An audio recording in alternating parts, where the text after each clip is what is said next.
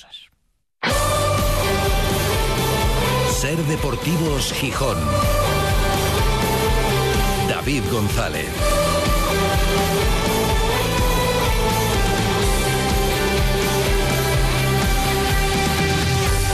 Miércoles 29 de noviembre de 2023. Buenas tardes, bienvenidas, bienvenidos a Ser Deportivos Gijón. Es una semana un poco peculiar para el Sporting. La anterior hasta que jugó el equipo el lunes por la noche.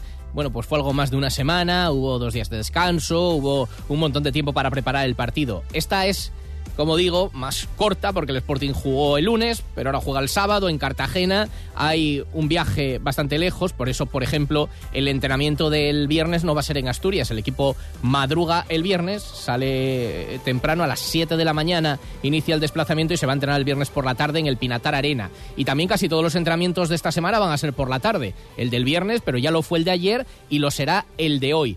Hoy está prevista la comparecencia de Yuca, vuelve a hablar eh, después de romper su sequía goleadora después de 100 días sin marcar. Lo hizo en el partido frente al Eldense para conseguir la tranquilidad y hoy comparecerá en la Escuela de Fútbol de Mareo después de ese entrenamiento. Pendientes hoy de los dos jugadores que ayer estaban tocados. Uno empezó el entrenamiento, Cristian Rivera, pero no lo acabó por unas molestias en la espalda. Esperemos que no sea nada, porque ahora que está metido en dinámica y que podría volver después de cumplir un partido de sanción. Y el otro Keipo, que ya no participó directamente del entrenamiento por unas molestias en la pierna derecha del partido frente al Eldense. Y todo ello y esta situación del equipo liderado por un entrenador que hace unos meses era un absoluto desconocido, bueno, también en Gijón lo era hasta hace eh, un año, como quien dice, en el fútbol español, bueno, pues quienes siguieran la segunda división, pero ahora, claro, cuando un equipo se mete segundo, y lleva un mes segundo, y es el Sporting, y es un histórico, y siempre la gente lo mira un poco más, y se le presta cierta atención, pues el nombre de Miguel Ángel Ramírez empieza a sonar en el fútbol español. Y se le vincula al Sporting y se valora su trabajo y ya despierta cierta curiosidad. Y puede llamar la atención que, bueno, con el buen momento que vive él y que vive el equipo, pues termine contrato el próximo 30 de junio y el club no se plantee ni siquiera haya ningún tipo de conversación para su renovación. Anoche Ramírez se pasó por el larguero, una conversación un poco diferente para conocerle también, no ciñéndonos, a lo meramente deportivo, sino para conocer a la persona también y las influencias y las aspiraciones de Miguel Ángel Ramírez. Y en conversación con Manu Carreño y con Raúl Ruiz, Miguel Ángel Ramírez aparentemente resta importancia a esta situación de no saber por dónde pasa su futuro ni tener oferta de renovación encima de la mesa. Ahora que vamos en ascenso directo, ¿por qué no me renuevan? Y si estuviéramos a mitad de tabla o, más abajo, pues dirían, ¿por qué no se lo cargan? y sabemos cómo, cómo, es, cómo es este circo. Eh, lo vivo con, con normalidad y el grupo Orley lo vive con la misma normalidad le da normalidad y decía, yo sé que tengo fecha de caducidad, puede ser en meses cuando me echen o el año que viene, o sea, cuando salga de aquí, lo que desde luego no va a ser eterno. Bueno, sí que puede llamar un poco la atención, decía, esto forma parte del proceso. No sé, Manfredo Álvarez, ¿qué tal? Buenas tardes. Hola, buenas tardes. ¿A ti qué te sugiere esto de, bueno, que no haya ningún movimiento, además que se diga abiertamente, no, no, no es el momento de pensar en la continuidad del, del entrenador? A mí me parece normal, creo que es una postura muy honrada por parte del entrenador que no se quiera hacer querer ahora mismo eh, en un momento favorable para él. Pero es normal, pero no habitual. Eh, normalmente, pues en estas situaciones los entrenadores dirían, bueno, pues a ver si nos sentamos a hablar. por eso digo que me parece una, una, buena postura por su parte. Ya digo que desde que llegó, creo que la evolución a positivo de Miguel Ángel Ramírez ha, sufrido afortunadamente una transformación del mes de septiembre para acá eh, en lo que está haciendo deportivamente y en sus mensajes. Y yo lo comentaba el otro día en el caso de Pablo Insua, ¿no? Todavía creo que corregido y aumentado que es muy pronto, no se sabe en la categoría en la que va a jugar el Sporting la próxima temporada. No se sabe otra cosa que no tiene relación directa, pero también claro que puede condicionar. No se sabe si va a salir adelante el proyecto del Mundial y eso la planificación de futuro, no a lo mejor de cara al año que viene, pero la planificación de futuro del estadio que va a tener el Sporting, de hacia dónde puede aspirar, eh, más que por el hecho de celebrarse el Mundial, por la obra del estadio y lo que puedas tener. No sé si eso también condiciona los planes económicos del Grupo Orlegui para su proyecto en Gijón. Eh, lo que no condiciona es la posibilidad del ascenso. Sobre todo es la categoría, evidentemente. yo insisto que creo que el Sporting tiene que reforzarse bien en el mercado de invierno con un futbolista de ataque que pueda ser determinante o, por lo menos que, que, ayude a los demás en ese sprint final. Y te decía, el caso de Pablo Insua, ¿no? Hay una realidad. El Sporting, si sube a primera división, tiene que fichar dos centrales. Tiene que fichar dos centrales de nivel puntero de primera división. Si lo que quieres es mantenerte en la categoría. Pablo Insua y Robert Pierre tienen experiencia en primera división, pero no son dos eh, defensas centrales de un nivel para aspirar a, una primera división con comodidad. Y Robert Pierre tiene contrato. Entonces ya tendrías tres, ¿no? Entonces, no sé, creo que, que, hay que ser cautos en ese aspecto, independientemente de que pueda seguir Pablo Insua, que para mí es uno de los mejores esta temporada. ¿Y tú crees que en caso de ascenso el Sporting pensaría en otro perfil de entrenador pues diferente a Ramírez? Cualquiera sabe, ¿no? Porque el grupo ya, hay que meterse en la cabeza del grupo que, Hay que mirar lo que, saber lo que ellos tienen en, mente, ¿no? Yo dije en su momento que hay más entrenadores que estorninos, y es verdad, y muy pocos huecos, ¿no? Hay muchos entrenadores que están en el paro, pero vamos, lo normal es que si continúa el Sporting esta progresión y el entrenador está a gusto, y no te digo nada, si se asciende, que continúe Miguel Ángel Ramírez. Ahora mismo, aunque no se ascendiera, parece que él es el hombre más indicado para seguir, pero dice una realidad. Hace dos meses, hace tres meses, cuando el equipo juega eh, en Valladolid, después esa semana, ¿quién quería que renovaran a Miguel Ángel Ramírez? Pues sí, lo, dice el mismo, sí, lo dice el visionario. No, y bueno, y, es verdad. No, te digo nada después de que nos metiera cuatro la Ponferradina en la última jornada de la pasada liga. Y es verdad que el fútbol es caprichoso, no tiene pinta, se ve el equipo muy solvente y con una continuidad y una regularidad, y lo dice la clasificación y las sensaciones pero a veces hay desastres. Es decir, un equipo de repente se cae. Él mismo mencionó a Leibar el otro día. Dice, oye, oye, dos veces el Leibar, sobrado toda la temporada, se cae las últimas jornadas y al final no sube y no sube al año siguiente tampoco. Puede pasar y efectivamente luego te comes una renovación que dices tú, ¿y ahora qué si de repente estuvimos dos meses seguidos perdiendo? que no tiene pinta. Pueden pasar mil cosas. No terminó la primera vuelta. Eh, puede haber eh, una, un, cambio en, la planificación que se quiera hacer para positivo y sea todo lo contrario. Incluso, fíjate que voy más allá. Un playoff, eh, que te metas en playoff y que haya circunstancias que vayan en contra del entrenador. Eso ha pasado. O sea, ha pasado en, otros equipos. Que lo que parece un premio ahora, cuando estás ahí y te lo estás eh, jugando, pues a lo mejor luego se convierte en un castigo, ¿no? Entonces, a mí me parece que la postura de Miguel Ángel Ramírez es muy coherente y por parte del grupo Orlegui no, crea que, no creo que tengan ningún tipo de preocupación en ningún escenario que pueda ocurrir de cara al final de temporada. Seguramente sea sensato esperar, pero bueno, sí que puede llamar la atención y anoche se comentó en el largo. Luego vamos a escuchar más extractos de esa conversación. Eh, yo lo, con lo que me quedo ahora mismo de aquí a, la final del 2023 es que nos quedan cuatro partidos preciosos. O sea, si el Sporting es capaz de ganar en Cartagena, que creo que solo ha conseguido un punto en casa. Sí, y una victoria en toda la temporada pues eh, es algo que está al alcance, eso es, evidente.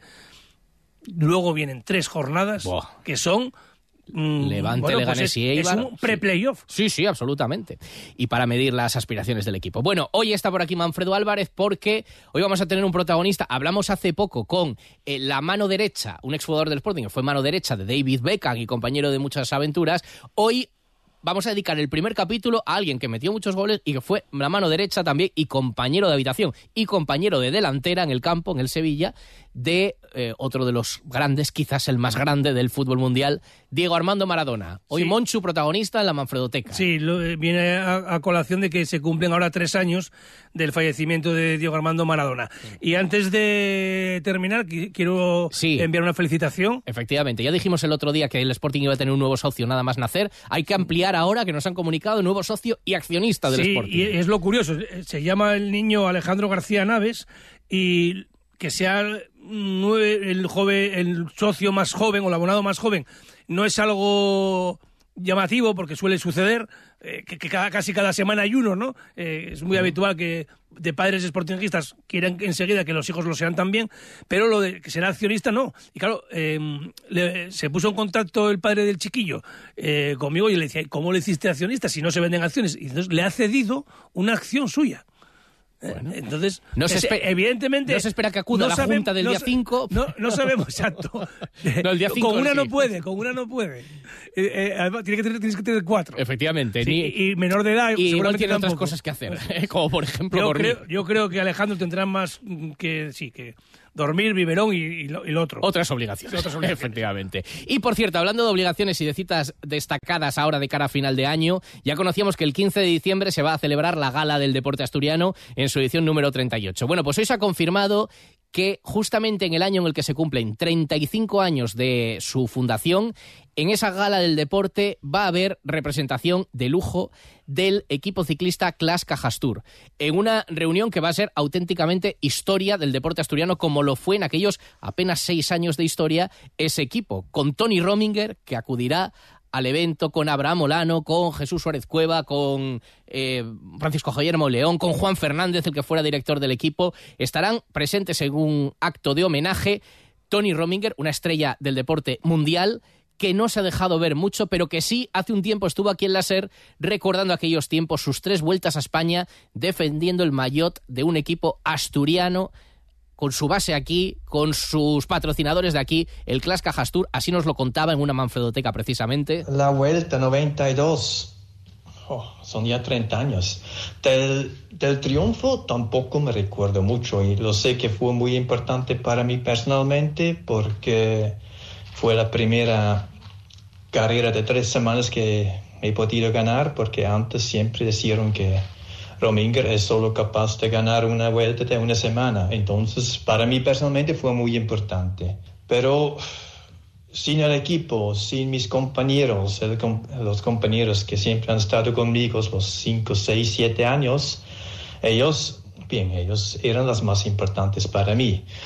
Ah, fue un poco como uno para todo, todos para uno. Entonces no importaba quién ganó, importante fue que hemos sido unidos y cada uno intenté dar el mejor que podía. Fueron los mejores años para mí. Eh, ahí disfruté de la amistad primero y, y también de la el cariño del público de asturiano. Pues muchos de ellos se van a volver a reunir en Asturias y el 15 de diciembre recibirán el cariño también de ese público en la Gala del Deporte Asturiano, en la que también serán homenajeados, entre otros, Pablo Carreño, Laura Fuertes, Iñaki Cañal, Javi Fuego, Aitor Nieto, la presidenta de la Federación Española de Remo Asunción Loriente, y con esta guinda el homenaje al histórico equipo ciclista Clas Cajastur en el 35 aniversario de su nacimiento, de su fundación. 3 y 32. Enseguida más cosas. Ser Deportivos Gijón. David González. Cuando te dejas llevar porque desaparecen tus preocupaciones. Cuando puedes hacer lo que quieras porque del resto ya se ocupan los demás. Cuando esta sensación es capaz de durar muchos años. Cuando tienes un Toyota, relax. Toyota Relax, hasta 15 años de garantía. Te esperamos en nuestro centro oficial Toyota Asturias en Oviedo, Gijón y Avilés. Trasbu Cerrajeros, copiamos y reparamos llaves y mandos de coche. Disponemos de taller móvil 984 2495 16. Cerrajeríaeltrasbu.es. Hay otra forma de ahorrar para tu jubilación. Lo más importante es explicar bien. Que entiendas bien cómo planificar tu futuro. Y así poder decidir. Solo alguien que te lo explica todo, como nuestros gestores y gestoras, puede ayudarte a ahorrar para tu jubilación. Explicar, entender, decidir. Laboral Cucha. Hay otra forma. Infórmate en tu oficina más cercana o en laboralcucha.com. El análisis del Sporting, el debate, la polémica, la elección de los mejores cada lunes a las 3 y 20 los invitados más destacados opinan junto a David González y Manfredo Álvarez en la tertulia de referencia del Sportinguismo, la de Ser Deportivos Gijón, desde el restaurante Villavista.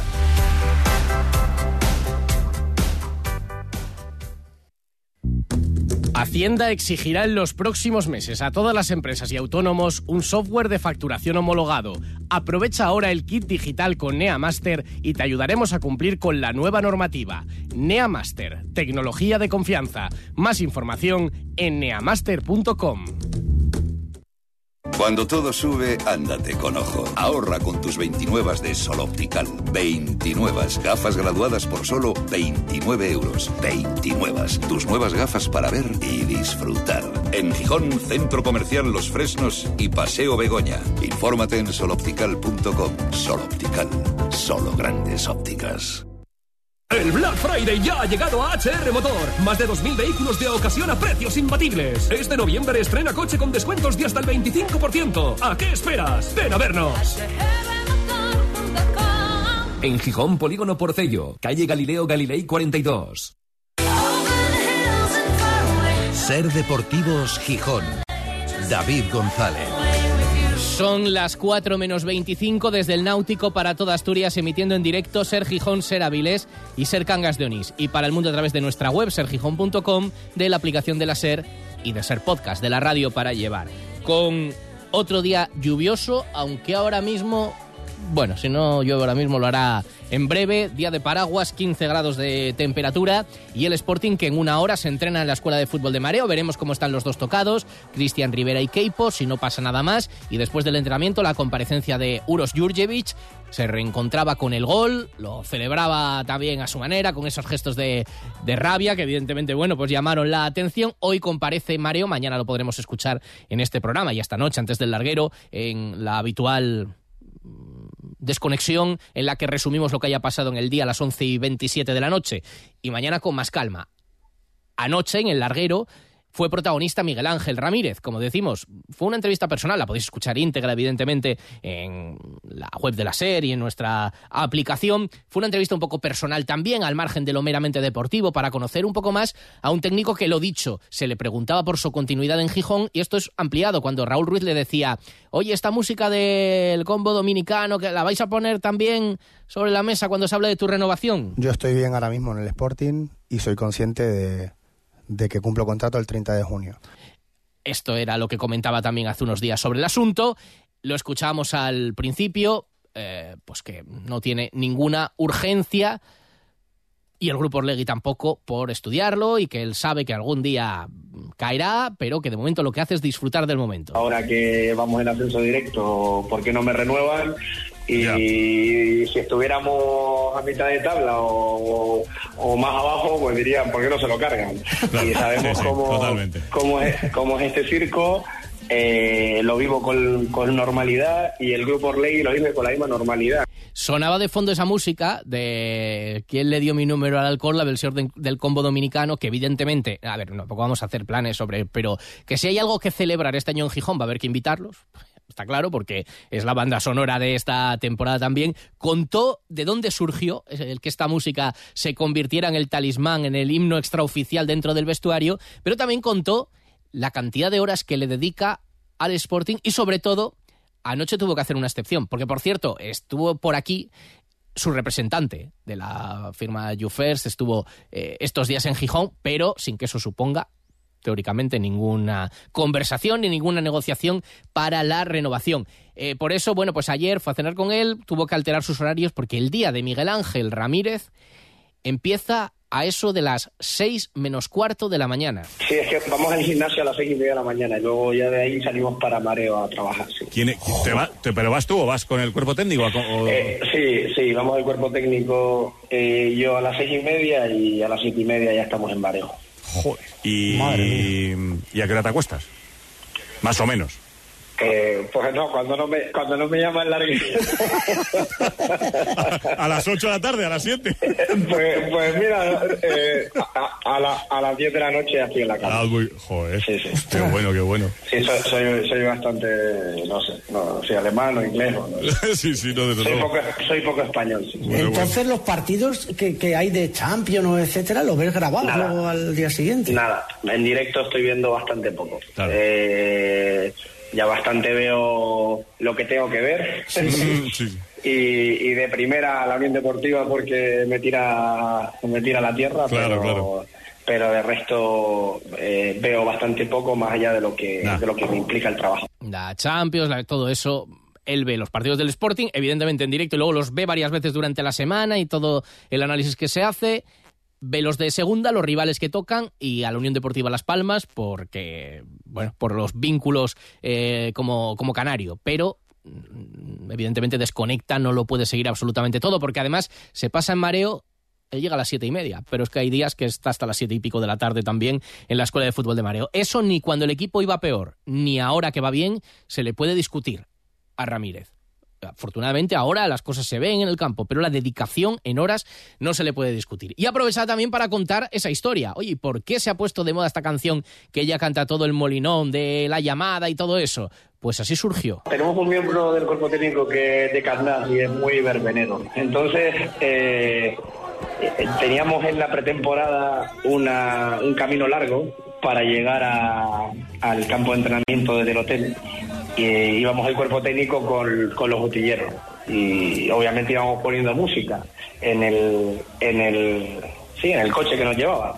Y un día pusimos esa y, y al utillero, a Jorge Luis, le encantó y nos fuimos bailando y, y lo poníamos cada día porque, porque nos veníamos muy arriba y era la mejor forma de activarnos para, para preparar el entrenamiento, para estar ya preparados para cuando vinieran los jugadores, etcétera, etcétera. Entonces, de ahí, cuando ganamos, cuando conseguimos la primera victoria en Liga, la pusimos en el vestuario y cogimos a- al, al utillero para lanzarle ahí a cantarla, a bailarla con los jugadores y se convirtió, pues, no sé si en un ritual o ya en tradición y que cada vez que ganábamos, pues poníamos la canción en el vestuario, además es muy movida y, da para para bailarla y para esto. Entonces, bueno, pues de, de ahí sale, sin más. Mira, esta es, esta es. O sea, muy, de- muy de Gijón no es, digamos, pero bueno. Pero oye. Es muy de, ver- es muy de verbena, pero es que además son, cana- son, son canarios. ellos. Sí, sí, carnaval. Son canarios también eh, los eh, cantantes de esta versión, porque hay varias versiones de esta canción que se ha convertido en el himno nuestro oficial. Bueno, una entrevista un poco diferente para conocer a Miguel Ángel Ramírez, que evidentemente ya se va haciendo con un nombre, aquí en Gijón ya lo tiene, pero más allá de las fronteras del sportinguismo, también cuarta semana con el equipo metido ya arriba, pues evidentemente es, es protagonista. Esta tarde del entrenamiento, a ver cómo están los lesionados, la comparecencia de Yuca y pendientes del sorteo de las 700 entradas, finalmente serán 700 las que puede poner Unionistas, no va a poner grada supletoria, es una complicación, no le encaja, así que 700 más alguna que puedan liberar socios de allí, muy lejos desde luego de las 1.200 que pedía la afición del Sporting, que demandaban para el partido de Copa del Rey ya de la semana que viene, el partido, la eliminatoria coopera frente a Unionistas. El plazo para apuntarse hasta mañana jueves a la una de la tarde está abierto ese plazo para las entradas. Aparte, un ex del Sporting, Dani Borreguero, que suena para el banquillo del caudal, eh, después del cambio de entrenador, igual que ha habido cambio de... Perdón, y una cosa que he dicho que acabo de decir mal. Ya, está, ya se han apuntado los 1.200 que querían aspirar a ese sorteo, ya se va a hacer. Hay entradas para Cartagena que mañana se cierra el plazo a la una de la tarde. No nos liemos ni liemos a la gente. Y decía que también cambia de entrenador el Gijón Fútbol Femenino, puso a su disposición Chema el puesto, acepta la directiva al cambio de entrenador por los resultados, así que el Gijón Fútbol Femenino, de momento Julio Cortina, se hacía cargo del equipo y buscará un nuevo técnico. 3 y 42. Enseguida, a vuelta de pausa, vamos con la mirada a la historia, al pasado, con la Manfredoteca. Tsunami Session Festival 2024. Los próximos 20 y 21 de julio vuelve el festival de punk y rock más importante del país. Con Bad Religion, Royal Blood, June Blue, Descendants, Alkaline Trio, Enter Shikari, Art de Bogotá y muchos más. Entradas a la venta en www.tsunamisession.com a partir del 23 de noviembre.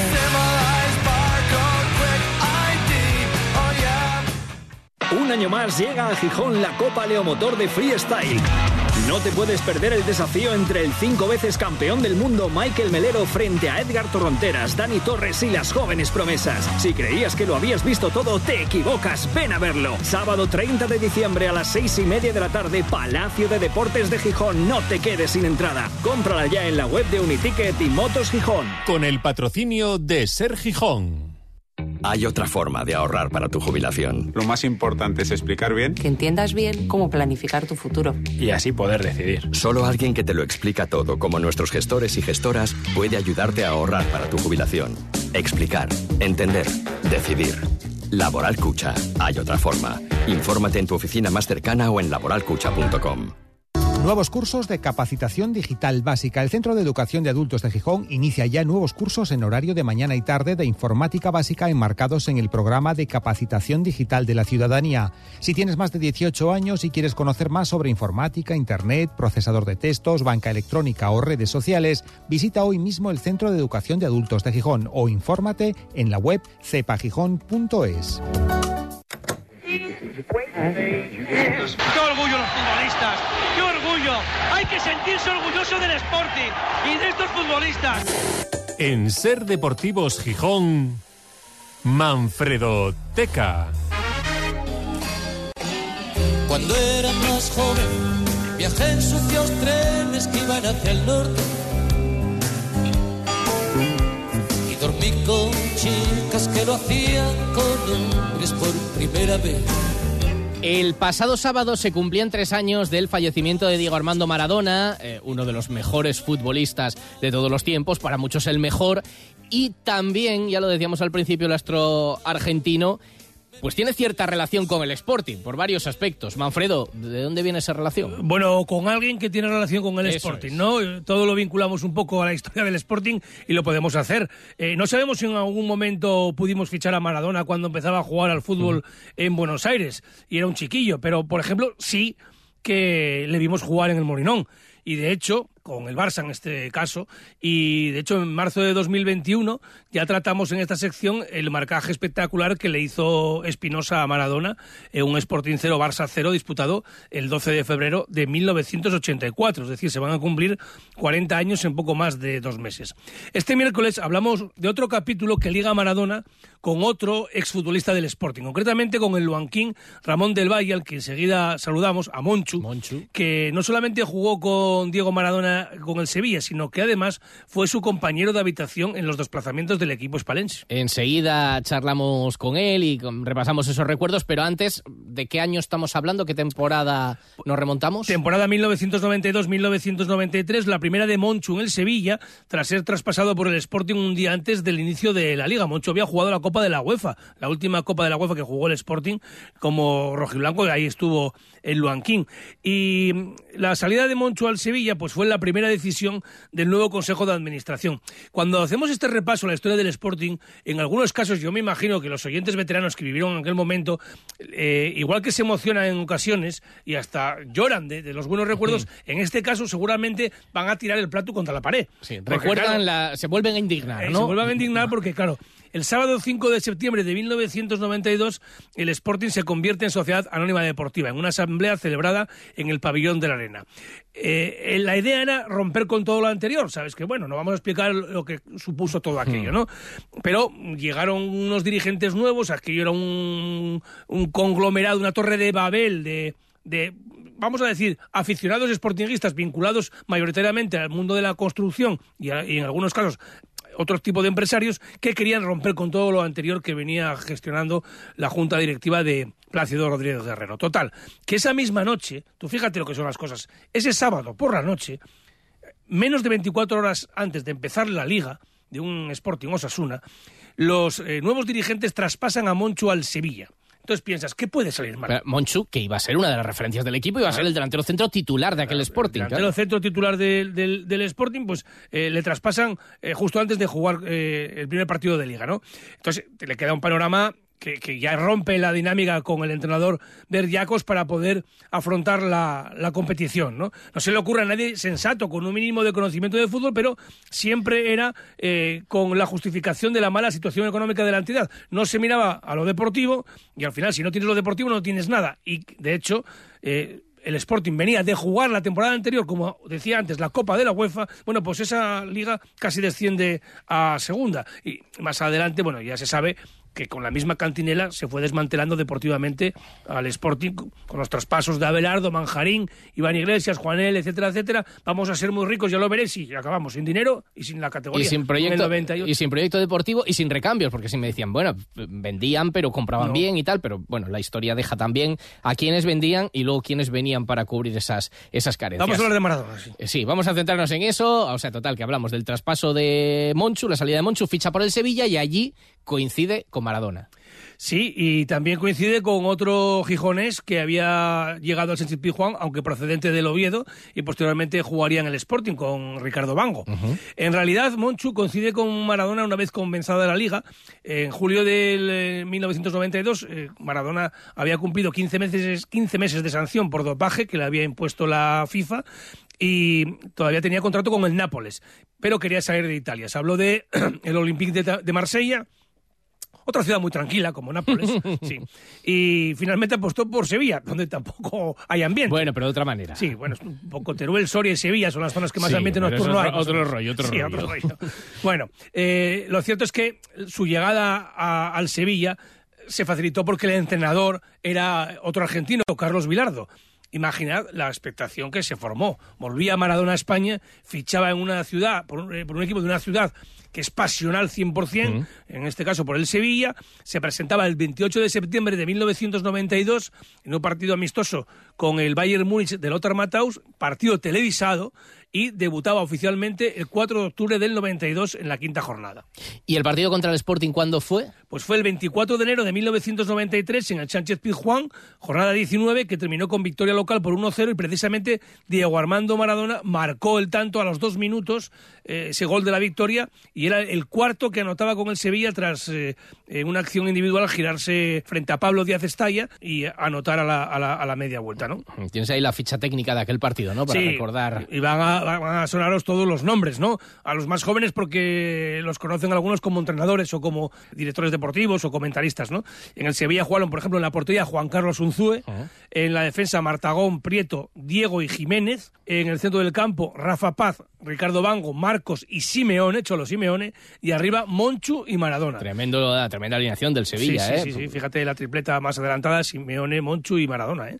Eh, en la segunda parte entraron los ex madridistas Pineda y Losada. Iber Yacos formó en el Sporting con Rodri en la portería, en la defensa Arturo Muñiz, Abelardo y Pablo, centro del campo Iván Iglesias, Jordanov y Tomás, con Emilio Gutiérrez en la, en la banda izquierda, porque jugó ahí Tomás de medio centro, y arriba Juanele y Manjarín. Que tampoco estaba nada mal. No, Oh, pues fíjate vaya, tú. vaya nombres propios también. No, y, y si- y si, si te das cuenta, ninguno de esos fu- 11 futbolistas que acabo de citar, dos años después estaban en el club.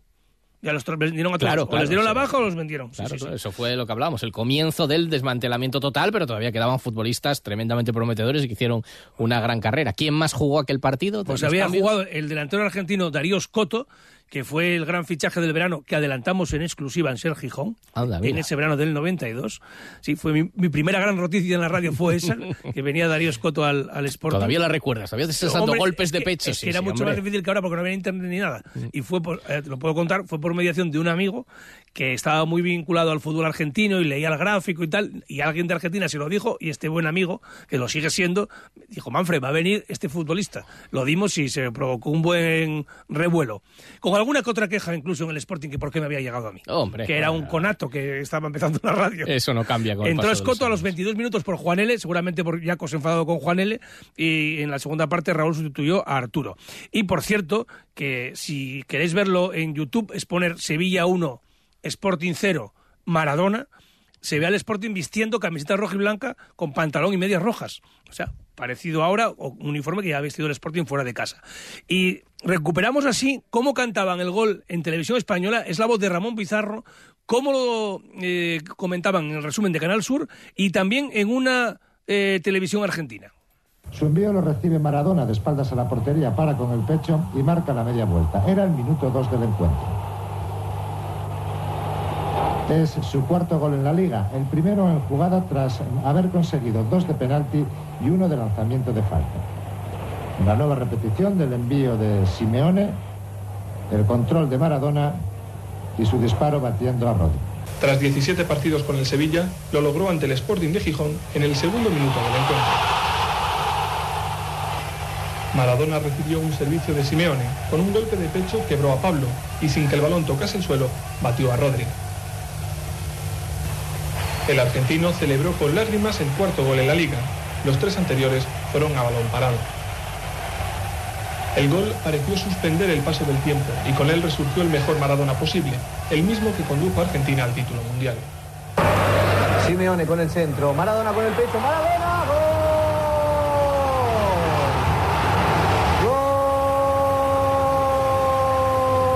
gol del Sevilla, Maradona. Del Sevilla, Maradona a los dos minutos recibió el centro de Simeone, pecho de Diego, media vuelta, le cambió el palo al arquero Rodri y ya está ganando el equipo de los Diegos. Gana el Sevilla 1 a 0. Qué golazo, Eduardo. Este es el Diego Maradona de aquellos viejos buenos tiempos. La pelota amortiguada en el pecho, mire, no se separa, la deja caer muerta de aire, golazo espectacular. Estoy mucho más contento por el rendimiento que por el gol. Y, lo digo sinceramente, porque hoy me sentí, me sentí como los viejos tiempos, como, como cuando trabajaba antes de los mundiales y que en el Napoli era incontenible, hoy me sentí de esa manera. Me sentí de que en el mano a mano ganaba siempre yo, que siempre metía la puntita y me iba, hoy me sentí de esa manera. Estoy muy contento.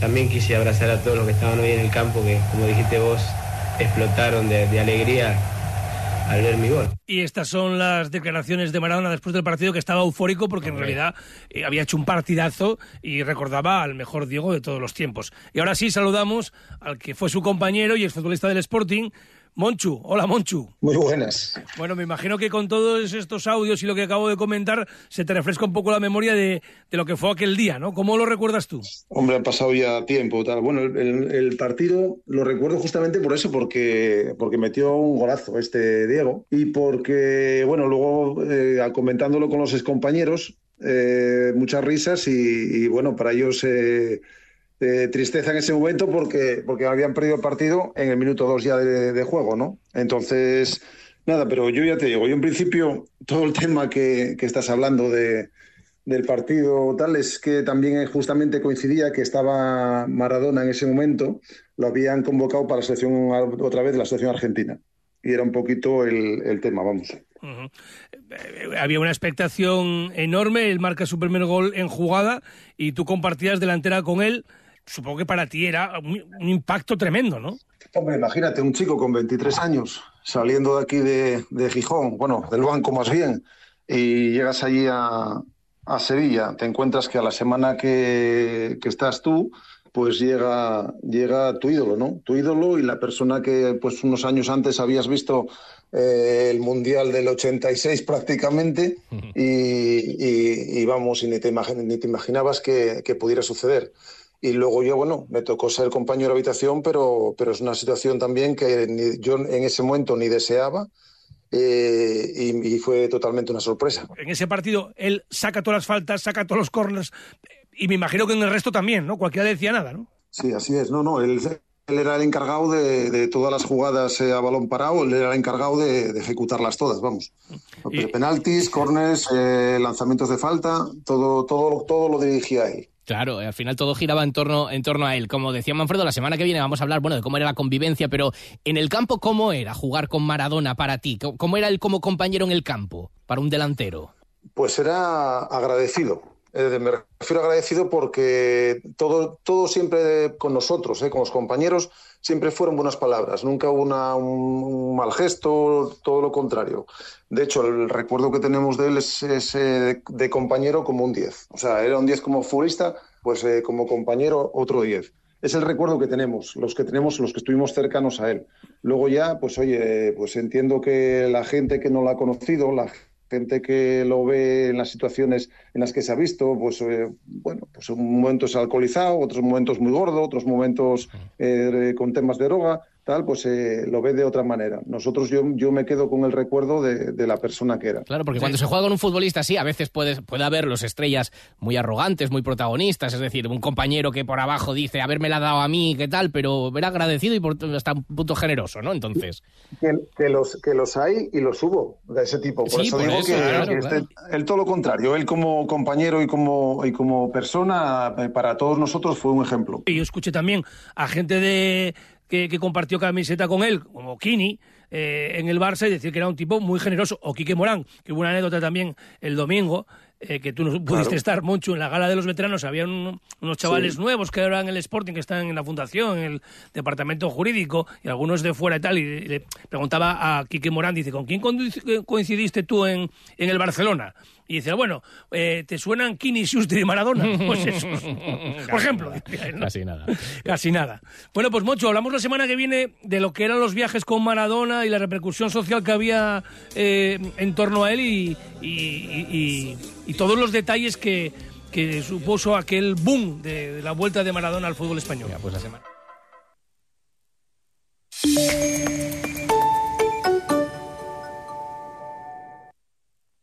Las enfermedades inflamatorias tipo 2 se producen cuando el sistema inmune se desregula y en lugar de defendernos de agentes externos causa patologías como dermatitis atópica, asma, poliposis nasal o esofagitis eosinofílica. Léelo en sanofi.es.